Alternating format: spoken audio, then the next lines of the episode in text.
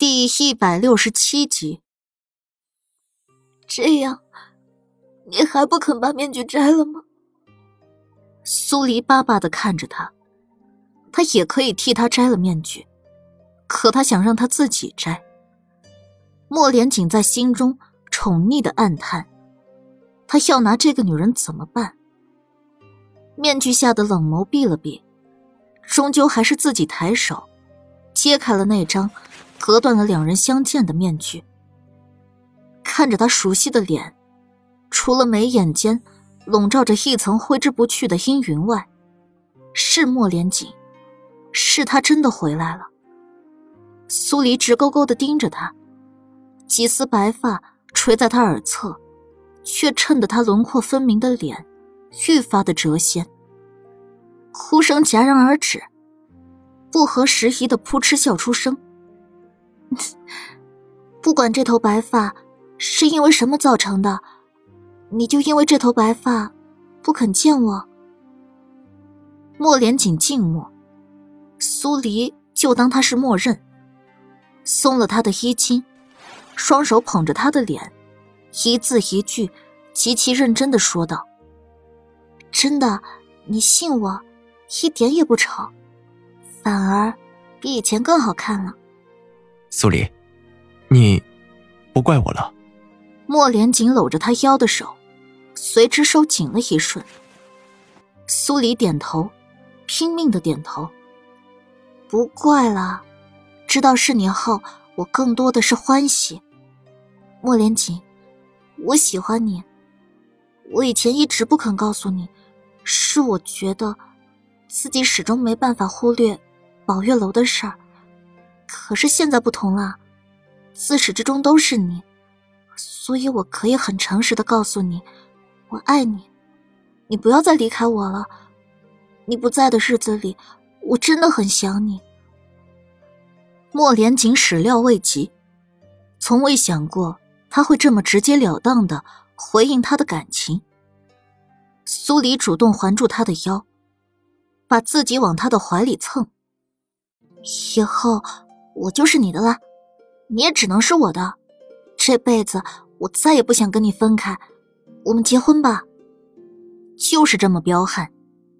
如果说率先表白的人是他，那率先求婚的人就是他。冰凉的唇猛然压下，辗转在他的唇瓣上。苏黎欣喜的回应，他所有的等待、煎熬，在这一刻全部化成了绵长的柔情。一记长吻结束，莫连锦的唇还贴在苏黎的唇上，指腹轻轻摩挲过他的脸，清冷的脸上，峨眉微微收拢。苏黎说的这辈子。他大概是给不了了。一想到这点，他的心猛地一抽，适时抬头，跟他拉开一些距离。莫连锦，你到底怎么了？苏黎能感觉到他的刻意疏冷。莫连锦情绪一脸，在他挺翘的鼻尖上一点。抱歉，让你一个人面对这些，我不走了。一直都陪着你。他的话，又让他觉得刚才的感觉是错觉。他还是那个莫连锦，什么都不会瞒着他的莫连锦。你真的不用害怕见我，我不怪你，也不会觉得你这头白发难看。反正最难看的人是他，这点自知之明他还是有的。如若你没认出我。我还真有可能这辈子都不会出来见你了。你混蛋！那你是想让我自责内疚一辈子吗？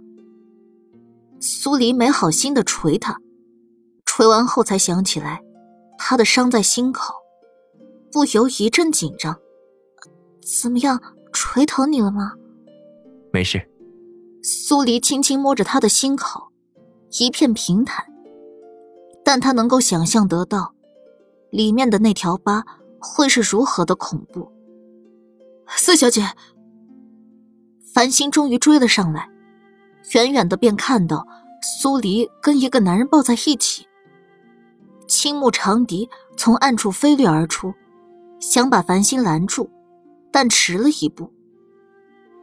繁星的喊声惊醒了还在叙旧中的两人。苏黎的小脸红了红，朝繁星招招手：“没事，是莫连锦回来了。”繁星这才意识到，自己耽误了小两口重聚了。一行人汇合，苏黎一直由莫连锦揽着，往城门的方向走。一路上，他的嘴就没停过，他有太多太多问题，想从他嘴里听到答案。你是什么时候醒的？为什么上次我收到书信，风九还说你一切如旧？昨日刚醒，听了江州城的事儿，便急着来了。那西影门的密地到底有什么？居然能这么快就把你救回来？当时风九带你走的时候，还说最少要半年。莫莲锦薄唇一抿，沉默了几秒。才道：“这是一隐门的机密，我答应过不能说。”嗯，苏黎没强求，只要莫莲锦回来就好，其他的他都不关心。对了，你刚才说阴影门三天后会来赐药，是真的，还是一种拖延时间的手段？拖延时间的手段。苏黎叹了口气。也就是说，我们只有三天的时间了。如果三天内江州城的疫情依然没办法控制住，我们还得连累阴影门的名声。嗯。说话间，几人到了城门，周府尹还等在那儿，不敢先回府衙。暴乱的百姓全都散了，大概是禁卫军的人去禀报了苏年宇。苏黎一行人到的时候，苏年宇带着人也匆匆的赶了过来。见到苏黎没事儿，身边还站着莫连锦，苏年宇有片刻的失神。莫连锦回来了，他没事了。苏黎朝苏年宇笑了笑，想起以前的剑拔弩张，踮起脚尖，凑到莫连锦耳侧，低语道。苏年宇跟我算是和解了，你别对他绷着张脸，会吓人的。苏年宇回过神，朝莫连锦拱手行礼：“恭喜五王爷平安归来，没让四妹等太久。”嗯。莫连锦听了苏黎的话，绷着的冷脸松了几分。周福尹这会子有点后怕，他刚刚抛下苏黎，想先跑。万一被拿出来说事儿，照着五王爷这种宠妻程度，他大概要有罪受了。然而苏黎压根没跟他计较，只让苏年宇把禁卫军带上，一起回府衙一趟。一行人回到府衙，周夫人正在外面张望，见没出什么大事儿，松了口气，转身进到里面，去吩咐人。准备茶水。禁卫军留在院内，苏黎几人去内室坐下。苏黎看了眼周府尹，开口道：“我们只有三天时间了。”周府尹闻言，不解的打断苏黎的话：“一隐门不是会有人来赐解药吗？这三日，我们什么都不用做，老实等着不就好了吗？”苏黎无语的。瞪着周府尹，这话不过是拖延时间的话，你信啊？伊尹门向来不过问国事，其他国家发生疫症时，你可听说过伊尹门出手救治的？这倒也是。周福银点了点头。那王妃娘娘的意思是，我们要在三日内将对抗这次疫情的解药研制出来。嗯。苏黎的脸色凝重了几分。不止如此，我们还要把凶手揪出来。正端着茶水进入大堂的周夫人浑身一僵，很快又恢复正常，亲自替美人将茶水满上，识趣的退回内室。凶手，周福尹诧异不已：“哪儿来的凶手？”苏黎简单把自己的推测跟发现说了一遍。眼下我们要分两步走，太医们负责研制药剂，而禁卫军跟一部分将士需要隐藏在各处水源，将有嫌疑的人带回来。如果这场疫情真是有人刻意安排的，那抓住凶手，疫情自然就稳了。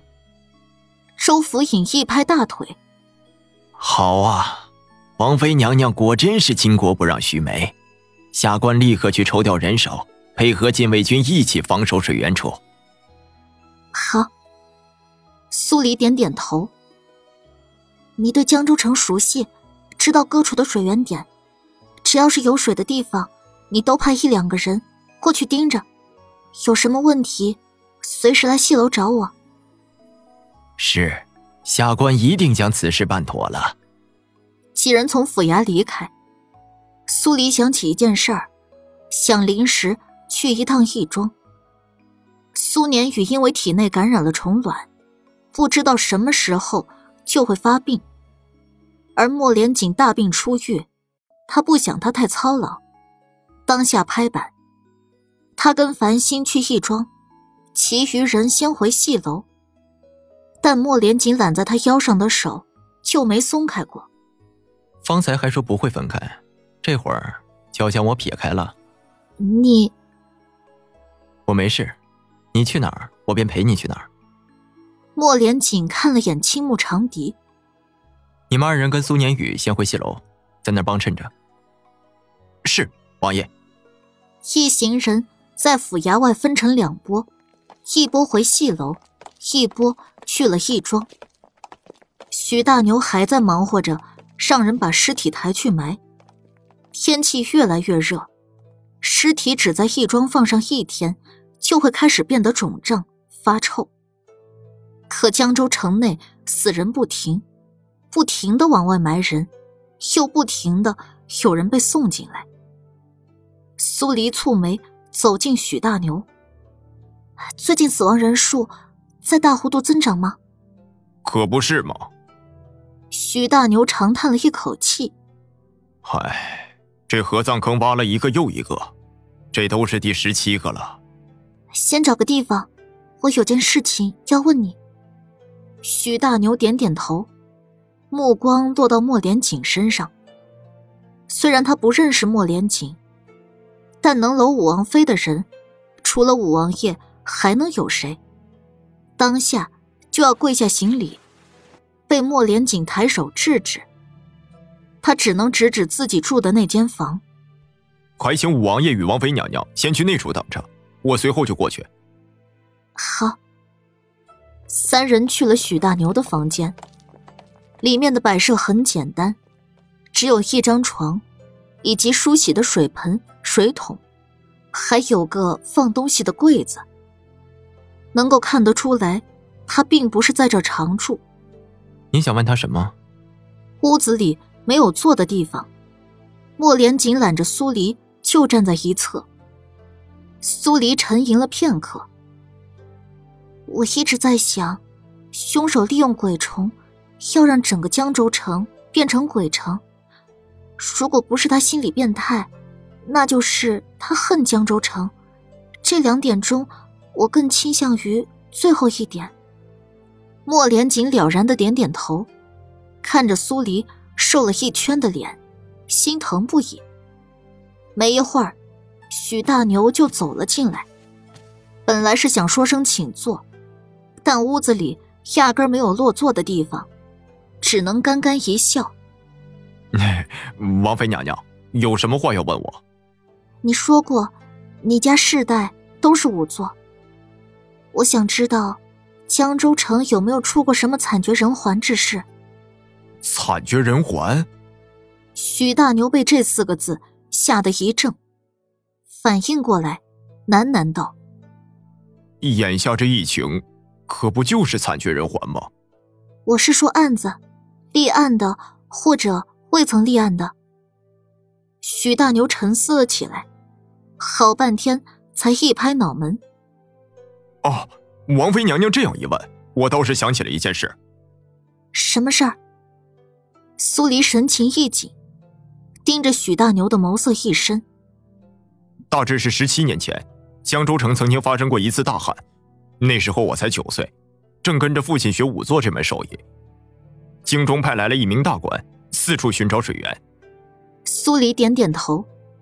这件事儿，他曾在调查井水的时候听到过百姓提及。可是不巧的是，当年挖井之人中有一人叫吴千山，水脉被挖通后，他被一侧坍塌的井壁困在了下面。原本将水脉先堵住，是能将吴千山救上来的。可当时江州城大旱，所有人都眼巴巴等着水，多等一会儿，便不知道有多少人会被渴死。当时围在水脉那处的百姓，一个个都叫嚣着不能堵水脉，他们要喝水。谁要是敢去堵水脉，他们就杀了谁。我也在现场，亲眼看到吴千山的媳妇要救人，被人活生生刺死。吴千山的爹娘一双儿女，以及他媳妇的娘家人，都被人乱棍打死。吴千山被困在井底，也活生生的被淹死了。百姓们争先恐后的去抢水喝，谁也没去管顾吴家死了的十九口人。那棵柳树还是老人怕吴家人出来作祟，特意种在井水边上的。苏黎听完许大牛的讲述。后背一阵发凉。他深有体会，身处在绝望中的百姓会有多疯狂。就在刚才，他也差点被暴乱的百姓夺走腹里的孩子。